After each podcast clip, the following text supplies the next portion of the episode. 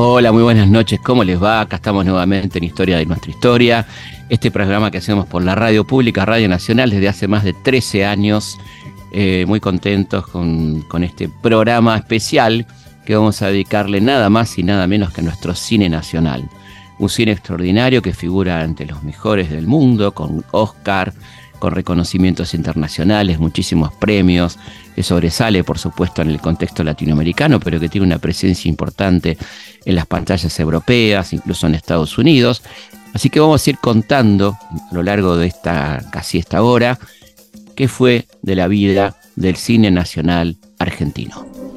Felipe Piña hace Historias de nuestra historia por Nacional AM870, la radio pública. Hoy vamos a repasar varios momentos interesantes de la historia del cine argentino. Vamos a preguntarnos por qué pasa lo que pasa hoy, ¿no? donde tenemos una gran cantidad de estudiantes de cine, muchos realizadores, premios internacionales, pero falta aquel impulso industrial que supo motorizar la creatividad en nuestro cine.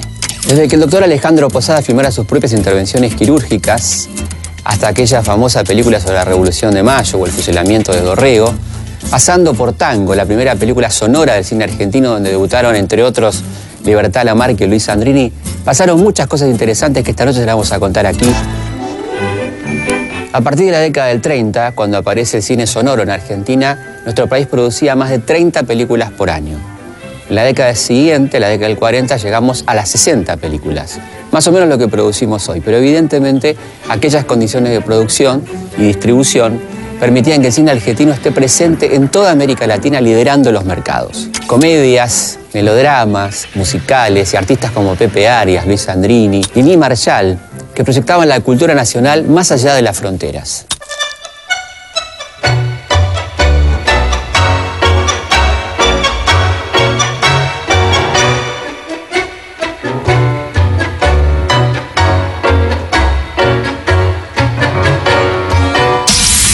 Olivera, guionista, director y productor cinematográfico. Se hacía un cine industrial, lo que significaba muy buen espectáculo y demás. Y básicamente las historias eran ingenuas, pero estaban bien contadas. Era un uh, cine por ahí ingenuo, por ahí con películas sobresalientes, pero en general era un cine que tenía un sentido. Se hacía para un público que respondía a eso. Claro. Y existía el Star System. Atilio Mentasti me contaba que en esa época Argentina Sonofilm mandaba cablegramas, el cablegrama de Western Union, Digital Cable, a todas las capitales de Latinoamérica y decía, el año que viene vamos a tener un Azul y Moreno, una Mellizas Legrand, un Hugo del Carril, un este, Alberto Castillo y un uh, Tita Merelo. Y empezaba a llegar la plata. Empezaban a... Adelantaban. Adelantaban el dinero. las- se hacían preventas en base a figuras. Fernando Martín Peña, investigador y crítico cinematográfico. A, partir de- del 35, 36, 37 sí crece eh, eh, exponencialmente un- un- una, un- una industria absolutamente legítima, con un mercado propio. O sea, una industria que se autosustenta con su propio mercado. O sea, una industria donde- el Estado no tiene necesidad de intervenir. Y en, función de un poco de, de- incorporar elementos culturales que nos eran propios, ¿no? Es decir, el tango, por supuesto, pero también el decir porteño o de provincia, digamos, los arquetipos porteños o de provincia, digamos, cosas que la gente no veía en el cine extranjero. Gogo Andreu, actor, comediante, músico y compositor. cine era una expresión más de otra cosa que podíamos hacer en la Argentina. Porque el teatro fue en un momento determinado que yo viajé por toda Latinoamérica, Europa, trabajé mucho en España, en el Pasaporte de Madrid, que era el, como el de París en aquella época. todo funcionaba de esa manera. La- y además había directores estrella como podían ser eh, este, gente con la que yo trabajé, obviamente, Amadori, Sofici, De Mare, este, en otro plano en comedias, Sleeper, que era Sleeper. muy buen director de comedias. Este, Caen Salaverry era otro muy buen director de comedias. Roberto Blanco Pasos, historiador e investigador de cine y teatro argentino. A partir de 1933 hay varios films que, están, que fueron rodados eh, alternativamente, hasta que a partir de 1933 con Tango, que es la primera película sonora de Sonofilm, que además era un sello que era y fue después de durante muchos años uno de los sellos más importantes, comenzaron en el mismo año se estrenó también Dancing, que es la segunda película sonora, ¿no? Eh, y fue y fue una industria muy fuerte que se fue acrecentando en los 40 y sobre todo en los 50 también. José Martínez Suárez, director y guionista cinematográfico. Los anuncios de los estudios son, decía, tres películas este, con dirección de Luis César Amadori, dos películas con dirección de Moglia Vara, una película con Zully Moreno, una película con Ana María Lynch, así, y cada estudio hacía su propia propuesta. Y hacían una especie de eh, cóctel de, géneros. Hacían una policial, una infantil, una comedia, una dramática, una película notable con mucho gasto, y así cubrían el espectro de eh, oferta a los distribuidores. Cuando se llegaban a estrenarse alrededor de 50 y, y, casi 60 películas por año. En el estudio éramos 112, 102 personas mensualizadas y la mayor parte eran de la parte de decorados, de construcción de decorados. Porque eran pintores, este, eh, carpinteros, yeseros, este, utileros, peones, en fin. Era, era, un, era Hollywood, este, realmente lo era. Ricardo Pasano, actor de cine y de teatro. En esa época trabajaban todos, no solamente los actores. Utileros, extras, tramoyistas, técnicos. Había laburo para todos. Era una industria potente el cine argentino.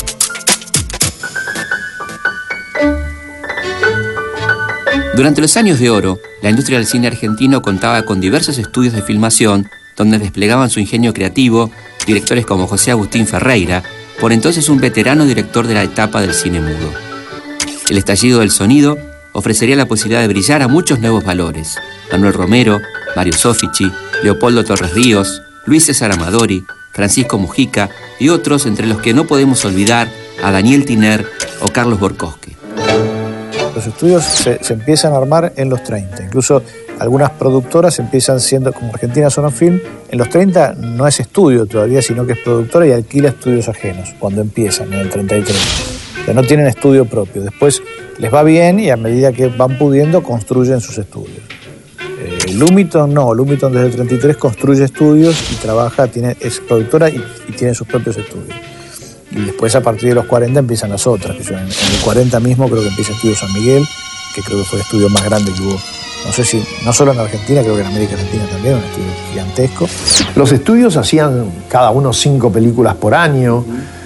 Eh, y habría todo un sistema económico muy distinto del de ahora. Vos tenés, ponerle los 30, las películas del Negro Ferrera con Libertad Lamarque, que son las que conquistan los mercados internacionales, es decir, toda Latinoamérica y parte de España eh, ve cine argentino para ver tango y, para ver la Libertad Lamarque, eso es importante, es decir, hoy es fácil reírse de esas películas, pero la verdad es que son las películas sobre las cuales se cimentó la industria. Porque el cine argentino había copado Sudamérica con las películas de los grandes de verdad, Libertad Lamarque, Hugo del Carril, Pepe Arias, Sandrini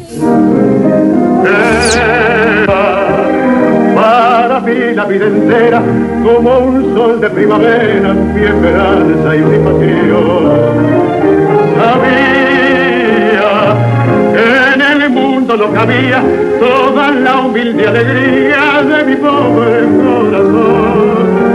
Ahora, cuesta abajo en mi rodada, las ilusiones pasadas yo no las puedo arrancar lo que hace Gardel en el exterior es un repliegue sobre la propia identidad. O sea, incluso con actores que no eran argentinos, el tipo, el personaje, las ambienta en Argentina, la mayoría de las películas, así de manera absolutamente obstinada, y él habla más porteño que los porteños. O sea, el, habla que él trabaja en las películas de él, que maneja en las películas de él, y, y, hablemos de Tito Luciar, de la gente que laburaba con él, es, de una porteñidad absoluta que es- fíjate que se contrapone con la actitud que va a tener el cine argentino en los 40 o incluso en los 50, que es, no, para no perder los mercados latinoamericanos hay que hablar de tú, con lo cual resignás el voz, resignás el, el color local de nuestra forma de hablar. Gardel hizo exactamente lo contrario y filmando afuera. La audacia llegaría de la mano de Carlos Hugo Christensen. Sus largometrajes cargados de sensualidad y erotismo, tanto Safo como El Ángel Desnudo, provocarían polémicas. Lucas de Mare es otro ejemplo, pero dedicado al cine épico. Estas dos últimas producciones serán el fruto de la formación de la cooperativa Artistas Argentinos Asociados, que reunió a lo mejor de los creadores e intérpretes. La lista de artistas vinculados con la cooperativa y su serie de éxitos resultaría excepcional. Yo eh, hubo un tiempo en que dormía una hora, una hora y media, porque tenía filmación a la mañana, teatro tarde y noche, y cabaret o nightclub hacía el show también. el, el- el cine rara vez es eh, el, el fin último de las cosas, sino que es un lugar de cruce, donde vos tenés a Nini Marshall, que viene de la radio. Y para entender la carrera de Nini Marshall, no, te, no podés limitarte solamente al cine. La cosa empieza en la radio, entonces, para entender el tipo de cosas que ella hacía, hay que saber de la radio de los 30. Y en el teatro también. En el teatro es donde se aprende todo. Porque aprendes a manejarte, a automanejarte. Porque un día salís y trabajás, pero después al día siguiente querés mejorarlo y ya empezás a, a autoestudiarte para realmente mejorarlo. Y los tonos van mejorando y cada día lo vas haciendo mejor el papel. Sandrini era un hombre de teatro y siguió siendo toda la vida un hombre de teatro. O sea, eh, eh, hizo mucho más teatro que cine. Parravicini era un tipo de la revista. Eh, Pepe Arias era un monologuista de revista. Entonces, eh, eh, sí, hacían cine, pero con el cine solo no los explicás. Hice de todo en la radio, la quiero mucho porque me enseñó. Y un día estaba el auditorio lleno de gente y yo hacía un papel dramático. Y cuando terminé el programa, un director bajito, calvo, con un piloto se acercó y me dijo, joven, deme su teléfono. Yo no sabía quién era mis compañeros, cancheros, me dijeron, pasanito, te paraste. ¿Sabes quién es? Es el doctor Guerrico, el dueño de Lumiton, el sello del GON. Y fui a Munro, a los estudios Lumiton, con un jabón bárbaro. Todo era para mí nuevo, el perfume a por las moscas, los grandes decorados. Me dijeron, vaya a la sala de maquillaje, me pusieron un polvo amarillo y ahí me enteré que era el maquillaje. Iba descubriendo todo. Vino otro joven director ayudante y dice, joven, vaya al piso. ¿Qué es el piso? El piso es donde están armados los decorados. Era un amigo de Ángel Magaña, en el mejor papá del mundo, un estudiante revolucionario, ¿no? Y bueno, este, el director dijo, cuando yo diga acción, usted habla. Me lo estudié el papel, temblaba yo de los nervios. dijo, atención, luces, cámara, acción.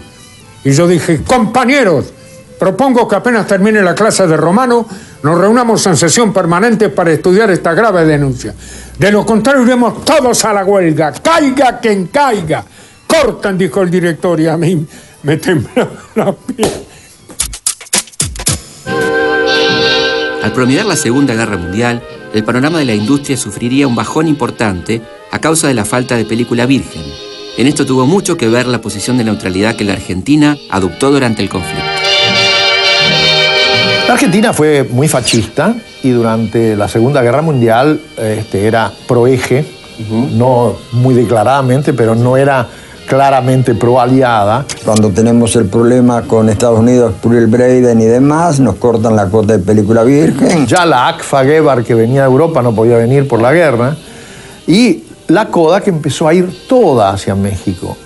Y México, que tenía una cinematografía inferior a la nuestra, creció enormemente. México entonces empieza a tomar, eh, alquilar o a- a adquirir salas cinematográficas en toda la costa del Pacífico y comienza una gran producción. Y los años posteriores, para vender una película en Latinoamérica habría que venderse a Pelmex, a películas mexicanas, que por ahí agarraba las latas y las ponía en un sótano, la pagaba, Claro. pero desacostumbraba al público argentino.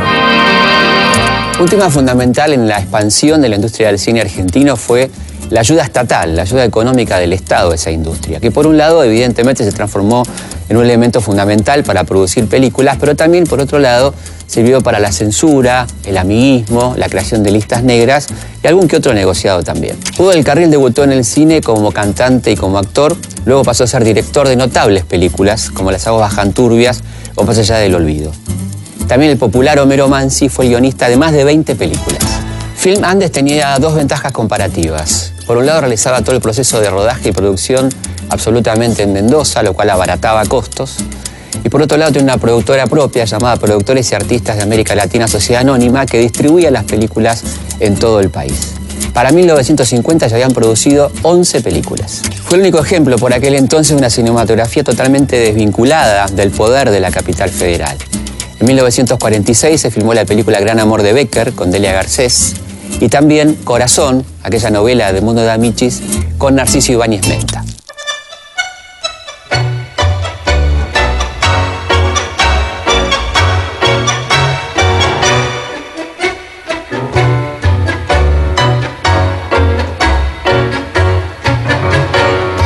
¿Cómo era filmar en la época del peronismo? ¿Cómo era el cine en ese momento?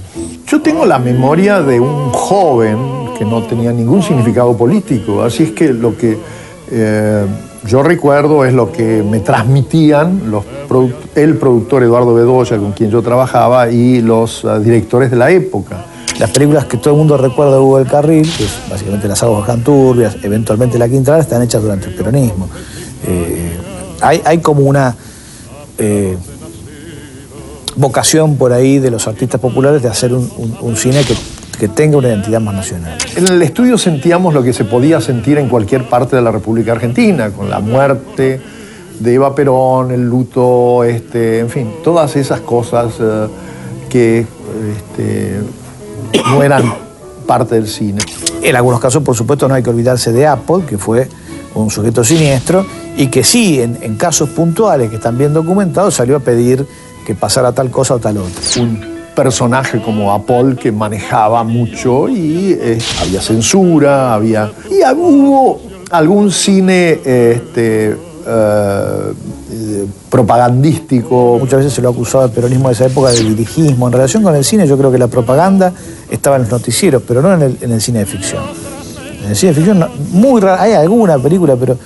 Bueno, mijo, en la razón de tanta gloria argentina, se me forma una nieblina que me turba el corazón. Por eso miro el pendón y de amarlo no me canso y a darle mi voz alcanzo a mi general Perón que vive en el corazón de este criollo viejo y manso. ¿Quién es? ¡Ya está viejo! Hoy la patria es otra cosa. Y hasta está más buena cosa. Yo de aplaudirla no dejo. No hubo mucho en ese sentido, pero sí había algunas cosas, ya no películas en las que yo haya intervenido como cuando creo que en Almafuerte este, decía que algún día, hablando de los ferrocarriles, algún día serán nuestros, ¿no? Eran cosas muy puestitas. Este. Nadie les pedía demasiado nada, o sea, ellos solo iban y hacían el, cine más obsecuente que podían hacer, ¿no? Porque calculo que lo entendían como una estrategia de supervivencia, qué sé yo, una cosa así. Eh, y, en otros casos Apple pedía, digamos, Apple o algún, o algún sicario de él que, sospechaba que alguien se podía molestar con alguna cosa, pedía algún cartelito al principio que dijera, bueno, la acción de esa película transcurre antes, ahora no, porque ahora está todo solucionado. Yo soy del tiempo del higo y en mi rodar desgraciado de los males que han pasado fui en mi tapera testigo. El gaucho andaba, mi amigo, sin trabajo y sin reposo, siempre tristón y rotoso, viviendo como un mendigo, si era vivir ya digo, como sapo y otro pozo. El lugar común de todo tiempo pasado fue peor, que, se ve, cierto, en muchas películas de esos años. ¿Hasta dónde era eh, un, un rasgo de obsecuencia de los productores y cineastas y hasta dónde era exigido? Porque la verdad es que no había una censura institucionalizada como la que va a haber después a partir del 63 y hasta el 83. Son 20 años de censura dictaminado a nivel nacional por una entidad con empleado público pagado por nosotros y una ley.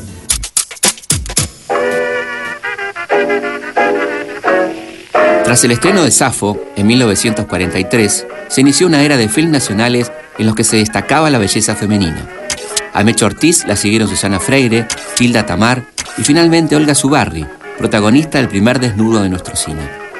Filmada en Río de Janeiro, El Ángel Desnudo fue la primera producción nacional rodada en el exterior y también la primera película argentina que compitió en Cannes. En 1948, Laura Hidalgo se consagraba en La Orquídea y enseguida arrasaría la pantalla protagonizando Armiño Negro, filmado en las ruinas de Machu Picchu. Este mismo año nacería una belleza inolvidable, Zuli Moreno. El Estado financiaba, o sea, había una parte importante financiada por el Estado, ¿no? Cuando yo empiezo a trabajar coincide con la creación del impuesto cinematográfico.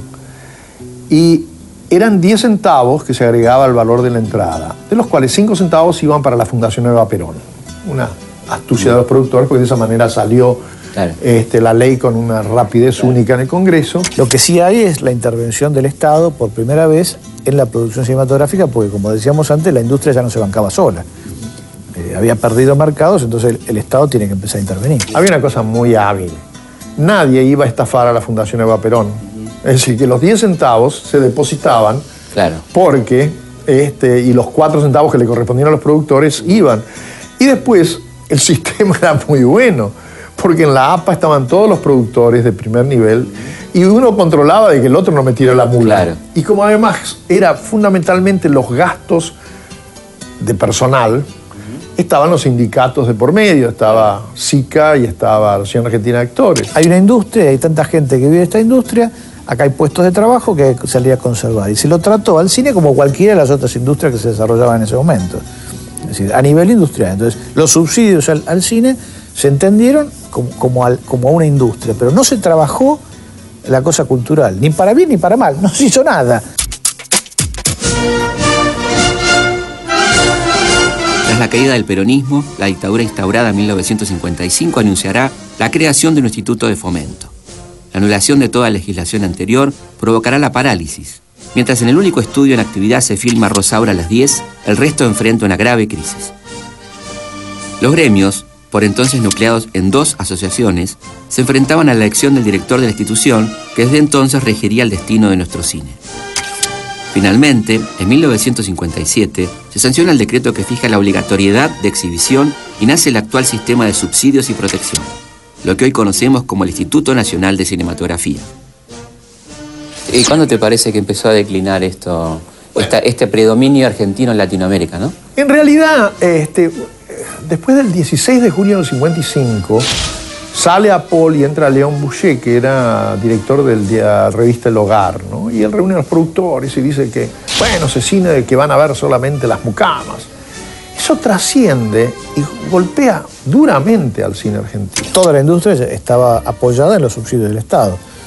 Cuando viene el golpe de septiembre, eh, casi automáticamente suprime eh, los subsidios, con lo cual las películas que se estrenan al año siguiente son las que se habían llegado a hacer hasta ahí y luego hay dos años en donde casi no hay producción. Se anula toda la legislación y el año 56 se paraliza la producción, el 57 también. En enero del 57 sale el, un decreto firmado por Aramburu, una cosa insólita, un gobierno militar que hace una ley de cine donde dice la libertad de expresión cinematográfica es, es equiparable a la libertad de expresión de prensa. Recién en el 57, eh, el gobierno de la dictadura crea un Instituto Nacional de Cinematografía. Se crea el instituto en ese año. 50. Y se crea el instituto en, con el 62 barra 57. Nosotros ya habíamos hecho Aries y en el 58 hicimos el jefe claro. con el primer crédito que otorgó ese instituto, ese flamante instituto de cine. Eh, económicamente el cine queda paralizado dos años y hasta que el instituto empieza a funcionar con otro, con otro régimen de trabajo, que es eh, eh, opuesto al, al, anterior, es decir, antes vos ibas al Banco Industrial, presentabas un proyecto y te daban el subsidio, eh, o el préstamo, un préstamo, crédito blando que devolvías cuando querías, qué sé yo. Eh, con la aparición del instituto, vos tenés que hacer la película y, y accedes a, a, premios, a un sistema de premios. Muy importantes premios en efectivo, los tres, cuatro primeros premios de la lista. Entonces, si vos llegabas a los tres, cuatro primeros premios, podías llegar hasta pagar el costo de la película, el costo total de la película y hasta ganar un mango. O sea que eran premios muy importantes, pero era contra, contra película terminada. Porque la idea era que hasta el 55 se suponía que el cine era tan malo, el cine argentino, porque cualquiera hacía cualquier cosa. O sea, presentaban un proyecto, que por ahí el proyecto era bueno, pero la película después resultaba traicionar ese proyecto. Entonces, la idea fue invertir los términos, es decir, darte la guita cuando vos demostrabas que hacías una película buena. En la práctica terminaron comprando a los jurados que decidían qué películas eran buenas y terminaron ganando los mismos truchos que ganaban antes, digamos, ¿no? Felipe Piña hace historias de nuestra historia.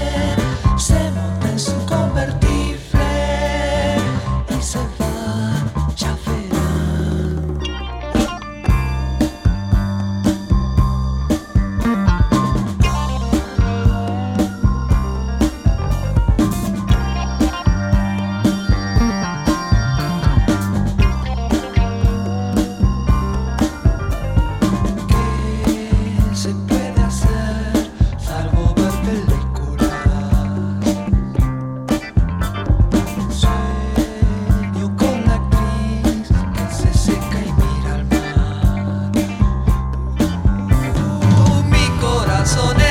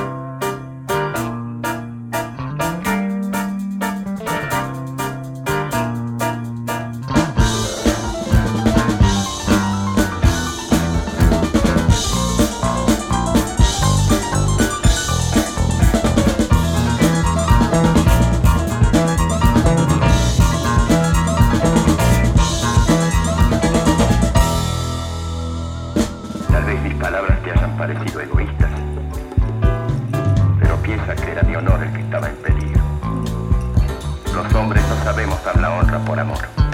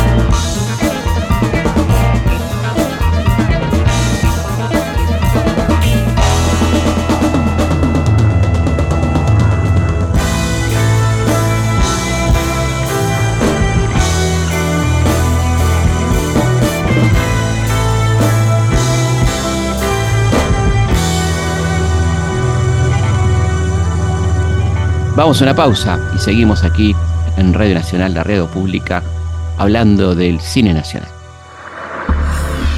Historias de nuestra historia. Por Nacional. Seguimos en Historias de nuestra historia.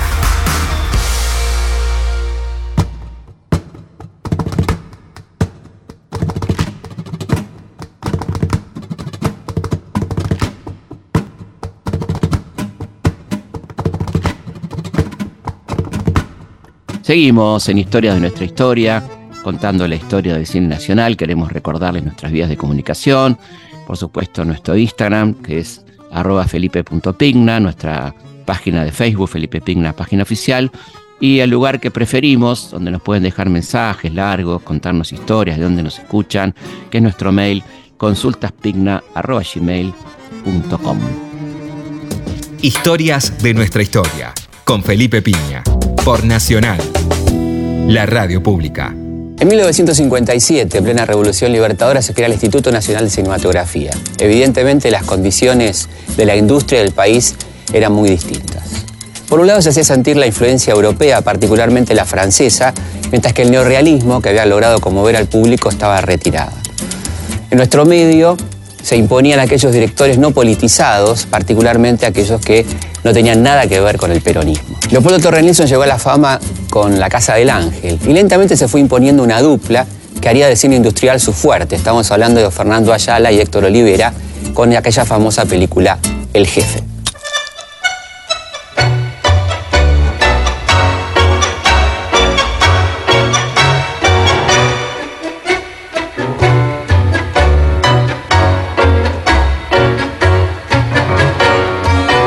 Hablemos del jefe, ¿no? Este, ¿Tenía alguna connotación política, digamos, eh, la película, a vos te parece que había una... Porque se han hecho muchas lecturas, ¿no? Evidentemente, más incluso la, la publicidad que hicimos hablaba del hombre providencial, que se llama, a Perón se decía que había sido un hombre providencial, que la providencia nos lo había mandado.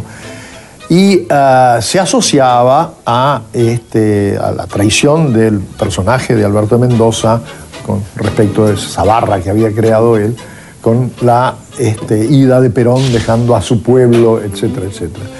Pero básicamente era una película con una buena historia, muy bien contada. También estéticamente muy novedosa, ¿no? Para lo que era el cine Sí, argentino, tenía ¿no? muy buena calidad, que ya había demostrado en fotografía Fernando Ayala eh, cuando hizo este, Los Labios Amargos, fotografía de Ricardo Yunis, que todavía vive, y que es la única película seleccionada por la Asociación de Directores de Fotografía de Hollywood entre las 50 mejores fotografías de cine del mundo. Los tallos amargos. Los tallos amargos, sí, una cosa poco conocida. Bueno, en fin, el jefe para nosotros fue maravilloso porque fue un éxito de público y además tuvo un gran premio en efectivo como era en ese momento. ¿Vinieron todos? Sí, todos. No son nada más que cinco. Y hoy tenían que ser seis con el nuevo. Aquí está el nuevo. Pero además del nuevo, tenía que venir Müller. Lo reemplaza el nuevo. No. El nuevo no reemplaza a nadie. A Müller no me lo reemplazás con cualquier cosa. ¿Por qué no vino Müller? No pudo. Lo fui a ver, pero me dijo ¿Qué dijo? que se sentía mal, que no, ¿Que no qué? que no iba a servir para un asunto como el del domingo. ¿Se asustó ese? No, Berger, no. Es un buen tipo, Mule. A mí me molesta la gente que se asusta de pronto. Sobre todo cuando más se la necesita. En esa época se destacaron Simón Feldman y José Martínez Suárez. René Mujica llevaba a la pantalla a Jorge Luis Borges y Manuel Antín Julio Cortázar. Lautaro Murúa se animaría con Junco, mientras Fernando Birri impulsaba una nueva escuela de cine documental. Eh, yo solo hablaba de lo que sabía. Y lo que no sabía y me interesaba, entonces lo estudiaba. Todo el mundo sabe andar en bicicleta, pero nadie sabe andar en bicicleta de carrera. Y Leonardo Fabio, contratamos un muchacho llamado Carlos Alberto Sarlenga, que era campeón argentino de velocidad. Y bueno, por suerte era verano, pero Leonardo fue citado todas las mañanas a las 6 de la mañana para. Porque yo sé andar en bicicleta, dijo Leonardo. Sí, pero es una bicicleta distinta, Leonardo. Primero de todo te vas a tener que eh, afeitar, se va a tener, porque no nos estamos curando, se va a tener que afeitar las piernas. ¿Por qué me tengo que afeitar las piernas? Porque es lo que corresponde. Sabe que se las afeitan porque en caso de una caída y una rodada no se infecta al, no tener vello la pierna. Así que se iban desde donde le dije, Riobamba y eh, mm, Sarmiento, nada menos que hasta el Tigre, ida y vuelta. Por eso es que cuando una de las secuencias más eh, que generó más, interés por parte del público, la película gustó en línea general. Es la secuencia de la carrera, muy bien montada con Antonio, por Antonio Ripoll. Estamos por la avenida del Libertador General San Martín. Estamos por enfrentar la Escuela de Mecánica de la Armada y sin variantes en los primeros puestos de la competencia doble San Andrés. En primer término se mantiene Beto Catani a su lado, Abel Martín a lo largo de la carretera, a este del argentino. Los 60 el cine argentino se vuelve esquizofrénico, es decir, tenés, eh, por un lado, los, los restos de la industria que ya no era más industria, porque digamos, para mí hay industria en la medida en la que hay mercado propio. Cuando el, Estado interviene y, y reemplaza eh, eh, esos réditos que el mercado te produce, es decir, sostiene artificialmente la industria, para mí ya no hay industria, sino que hay, en todo caso, industria subsidiada que tiene otras características. El momento del neorrealismo italiano fue un momento verdaderamente de convergencia. De, el- nos dimos cuenta de que no era necesario contar con un decorado, que la cocina tenía que ser una cocina y que si se abrió una puerta se vio una iglesia a 250 metros. No era como acá que estamos acostumbrados a hacer un cine y si abrió una ventana se veía una pared con un árbol que estaba seco de tanta luz que le habíamos mandado durante el día y había que buscar un- una rama que se pareciera a la anterior, porque si no de repente era florecida, de repente era seca, de repente era larga o corta o caída. famosa generación del 60 que es una generación un poco nacida del, Muy europea, Cinema, ¿no? muy, Muy- claro, muy francesa. Muy claro, basada en, en, este, la Nouvelle Vague francesa. Una ruptura demasiado, fue una fractura más que una ruptura, demasiado violenta y eso hizo que el público que iba al cine a solazarse con la alegría se encontró con que el hombre que había perdido su trabajo después encima tenía un crédito que no podía pagar. Que la chica que había tenido un hijo y no había aparecido el, el novio, el novio no aparece nunca. Que la madre le agarra asiática y que no puede trabajar en la casa, pero no se puede poner a una chica que la ayude porque no hay dinero. Nosotros empezamos a ver un- una realidad distinta del país. se toca mucho más la cosa sexual, que hasta ese momento era muy vedado. Eh, los matrimonios tenían camas separadas, tenían, eh, no, vos no ves una cama, eh, ¿cómo se puede decir? Una cama de, de dos plazas, eran dos camitas. Lo que pasa a partir de los 60 es que aparecen independientes. Aparecen tipos que no tenían formación industrial, o que si la tenían querían hacer otra cosa, que no tenía que ver con la industria, y que desarrollan otro tipo de cine. Fruto de estos tiempos de experimentación sería la obra iniciada por Leonardo Fabio, que debutó con un drama de tono autobiográfico. Iniciados los años 60, la industria entraría en decadencia. Consecuente con la dispersión de productores e inversores, se expandiría el concepto de cine underground, declaradamente alejado del público masivo. Y la última novedad sería el ensayo político, llevado a cabo por directores como Pino Solanas y Octavio Getino, autores de una obra mítica, estrenada y difundida en la clandestinidad. Casi todos ellos, Gleiser, eh, Solanas, digamos, todos los que hicieron cine clandestino durante el Longaniato, eh, en realidad habían empezado haciendo cortos durante, eh, desde 1958 o 1960, o participando de distintas formas en el cine independiente. Entonces, para mí son un desprendimiento de la generación de 60, no, se explican eh, solos, digamos, son un fenómeno, obviamente son resultado de los tiempos, pero que venían interviniendo en el cine desde antes. La alternativa era esa, bueno, la, la situación es de censura total, entonces nosotros hacemos la película que nos parece a nosotros desafiando esa legalidad que no reconocemos, porque están suspendidas las garantías constitucionales, nosotros este gobierno no lo reconocemos como propio, queremos que vuelva Perón y es nuestro cine es este. Que algo de eso se vierte al cine más industrial, por ejemplo, Aries hacia ahí y no antes la Patagonia Rebelde. La censura durante Onganía, Levingston y mucho menos durante lo que yo llamo la dicta blanda de la NUCE, motivó que cuando yo le- leí el trabajo de Osvaldo Bayer, Los Vengadores de la Patagonia Trágica, dije, bueno, este es el momento de que el cine argentino te ponga los pantalones largos y haga una película crítica sobre un hecho puntual del ejército. Un cine que cuando mostraba un oficial de policía tenía que estar, y haciendo algo malo tenía que estar de civil. No te cuento los oficiales de las Fuerzas Armadas, en fin. Y eh, De hecho, en la película se le cambian los nombres a todos los oficiales. obviamente, como se cambió el número del, del regimiento, Claro, este, por obvias razones. A pesar de eso, la película estuvo parada dos meses por presión del general Anaya y la autorizó Perón 20 días antes de morirse. Fue realmente milagroso. No aceptéis. Os fusilarán a todos. Ni uno solo quedará con vida. Compañero, no confiéis en Zabala. No rindáis. Sois obreros, sois trabajadores. Compañeros, a seguir con la huelga. A triunfar definitivamente para conformar una nueva sociedad donde no haya pobres ni ricos, donde no haya armas, donde haya alegría y respeto por el ser humano. Hijo del pueblo te oprimen cadenas esa injusticia no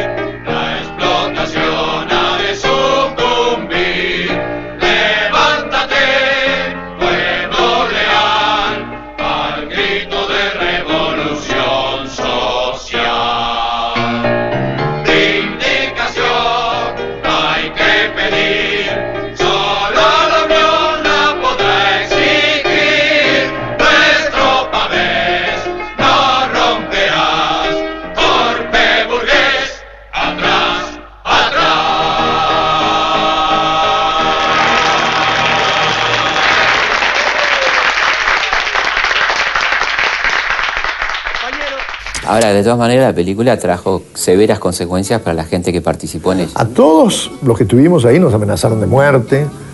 Y, eh, en, fin, eh, todas eso- esa amenaza fue tragicómica. No, no se pudo. ¿Qué sentido? Me llama Olga Berg, que era la este, secretaria gremial de actores, y me dice, Olivera, ha llegado un anónimo de actores este, que creo que tenés que venir para... Bueno, eso fue un viernes, el sábado nos juntamos en actores y estaba toda la gente que estaba mencionada ahí. Y este, tiene una lista absurda. Por supuesto estaba todo el clan Stivel. Estaba David Stivel, Bárbara Mujica, que era su mujer, Federico Lupi, Carella, este, Marina Ross. Marilina Ross, en fin. Estábamos Ayala y yo, porque ya eh, Brandoni y Alterio habían sido amenazados anteriormente de la película La Patagonia Rebelde. Y después, y esto es lo absurdo, estaban amenazados en la lista de las amenazas este, Susana Jiménez, Monzón y Daniel Tinel porque habían hecho la. por pornógrafos por haber hecho la Mari. Y por supuesto, Armando Bo y la Coca Sarri. Siempre, claro. Lo más gracioso es que al día siguiente me llama, suena el teléfono en casa, atiendo. ¡Olivera! Sí, ¿quién es? Armando, Armando Bo. Hola, Armando, ¿qué decís? Che, ¿qué es esa boludez? De, de las amenazas. Digo, mira, esa- ¿pero quién es? Le cuento todo el clan Steve. ¿Pero qué tenemos que ver la coca y yo con esos bolches? y mirá, no sé. No, pero no, esto es una boludez. ¿Pero qué dice? No, mira, dice, ah, se leo la norma, dice que si en 72 horas no abandonan el país, van a ser pasados por las armas. Hola, Armando. Armando, hola, Armando, ¿estás ahí? Sí. Estoy haciendo las valijas. Se vino con la coca y su Cadillac desde Pinamar y se tomaron esa tarde mismo el avión a Miami. ¿no? Hasta el, el- el 76 ese tipo de cosas se podían hacer. Eh, esa, esa- esa independencia, esas formas de la independencia se podían buscar. En la primera dictadura se podían buscar. Desde el 76 va a ser imposible. O sea, porque te mataban directamente. Después la realidad nos mostró cosas tremendamente peores, ¿no? Vinieron años de, años de fuego y de plomo. Que así, así costó que casi no hubiera una sola familia argentina que no tuviera que llorar la, la muerte o la desaparición o el- como hizo Videla, ¿no? Desaparecieron, dijo, no están, se fueron. Un cine novedoso y experimental se fue imponiendo con el uso de la cámara en mano con una temática filosófica e intimista. Un camino similar seguirá el gran director Raimundo Gleiser, secuestrado y desaparecido por la última dictadura militar. Creo que el ejemplo en sí lo tenemos que dar los obreros, como en muchas oportunidades. 29 de marzo de 1974. Cansados de tantas promesas oficiales, los obreros de Insud y La Matanza deciden movilizarse hacia el Congreso. Compañeros que tenemos la familia que ya se nos están muriendo de hambre. Por eso, compañeros, los invito a todo el pueblo de Matanza, a todos los trabajadores, a sumarse a esta concentración, porque no se trata del problema solamente de ISO, sino el problema prácticamente del país, porque eh, los, compañeros que están enfermos con plomo en la sangre y el dictamen que nosotros vamos al Congreso para que salga una ley que favorezca a la clase obrera en general. Eso es, compañero. Eso es lo que nosotros vamos a pedir allá. Y seguiremos golpeando todas las puertas que tenemos que golpear, compañeros. Acá hay compañeros también de distintas fábricas, como ser este, la, fábrica más que también se encuentra presente, Santa Rosa y muchas otras fábricas más. Así que por lo tanto, compañeros, esto tenemos que llevarlo adelante, cueste lo que cueste.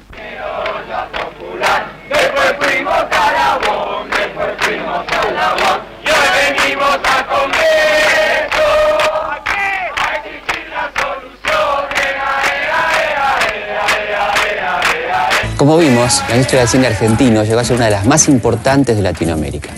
Hoy ya no pasa lo mismo por motivos que tienen que ver con la economía, las temáticas y el virtual monopolio norteamericano.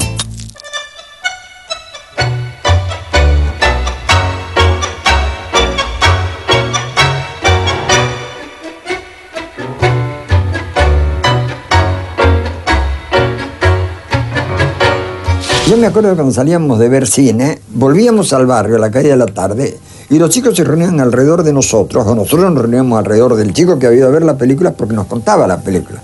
Siempre estaba el malo, el hermano, el cuñado, el viejito, el farmacéutico, la señora de al lado, el hombre del perro, y contábamos la película así. Entonces, ¿qué pasa? Y viene y viene el tipo y resulta que golpea la puerta, y cuando golpea la puerta, la puerta se cae. Y es como la, puerta se cae, sí, pues le habían sacado la bisagra. Y todo el mundo estaba así. Volvíamos a ser los viejos gurúes que contaban cuentos alrededor de una fogata. Todo es difícil, mi vida. Todo es difícil. Es tan difícil hacer reír como hacer llorar. Como lo más fácil es que no pase nada. Eso es lo, eso es lo más, lo más común. Por la primera película me pagaron 250 pesos y me regalaron dos trajes. El mejor papá del mundo, así un estudiante revolucionario. La segunda fue adolescencia, con la chiquita Mirta Legrand y Magaña. Me dieron 600 pesos, me regalaron cuatro trajes. Voy subiendo, ¿viste? Y ese público es un público muy especial que este, eh, ha cambiado mucho al que no se le puede dar un cine populachero como han hecho ciertos colegas porque no, no funciona y que uno no sabe bien qué es lo que quiere y que tristemente la gente joven se ha acostumbrado a ver un cine este, de efectos especiales y demás.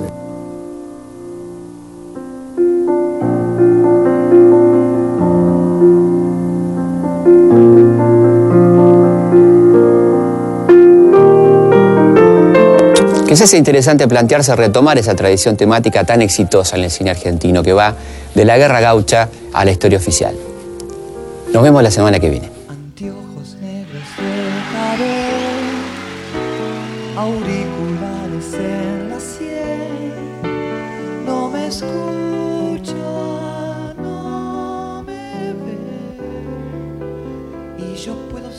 tranquilo la playa como un ajedrez, el tipo del Mercedes Benz que está tirado ahí nomás.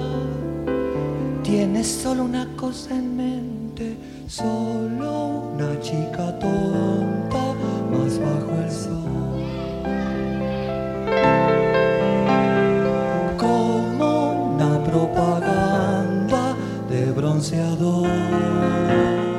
Bueno, estamos llegando al final de este programa. Este, gracias por escucharnos desde a lo largo y a lo ancho de nuestro país.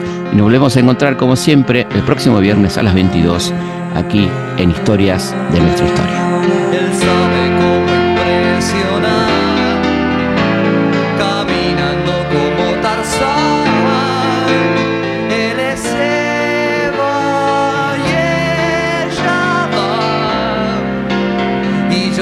Cualquier planeta, presiento que algo va a pasar.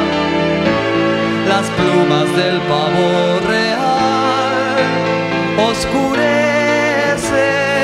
hasta el sol y él se siente el rey de la selva y yo estoy con la máquina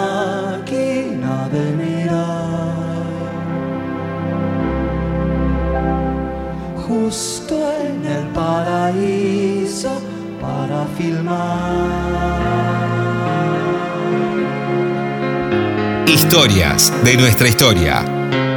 Conducción. Felipe Piña. Producción. Cecilia Musioli. Archivo. Mariano Faín. Edición. Martín Mesuti.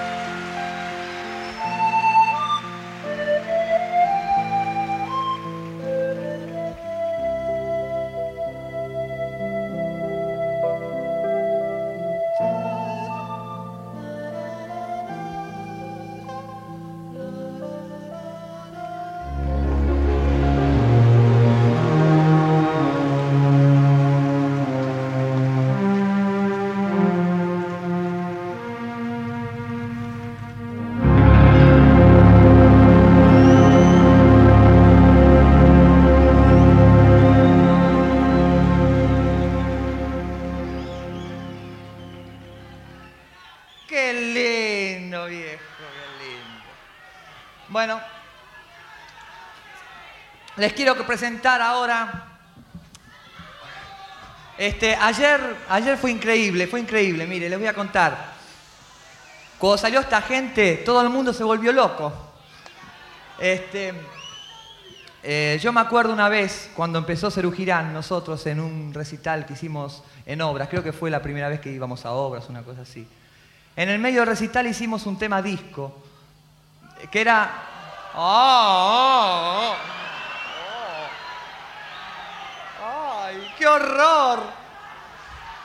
Hicimos un poco de humor, de sátira, porque creíamos que también tenía que estar en la música esto. Nosotros siempre nos dicen, ¿por qué no tocan con alguien? ¿Por qué no traen un grupo de apoyo para que surjan nuevos valores? Nosotros hemos encontrado nuestro grupo de apoyo. Y espero que que no se porten como los de ayer. O sea, si no les gusta, no aplaudan o, a- o tírenle tomate, lo que quieran.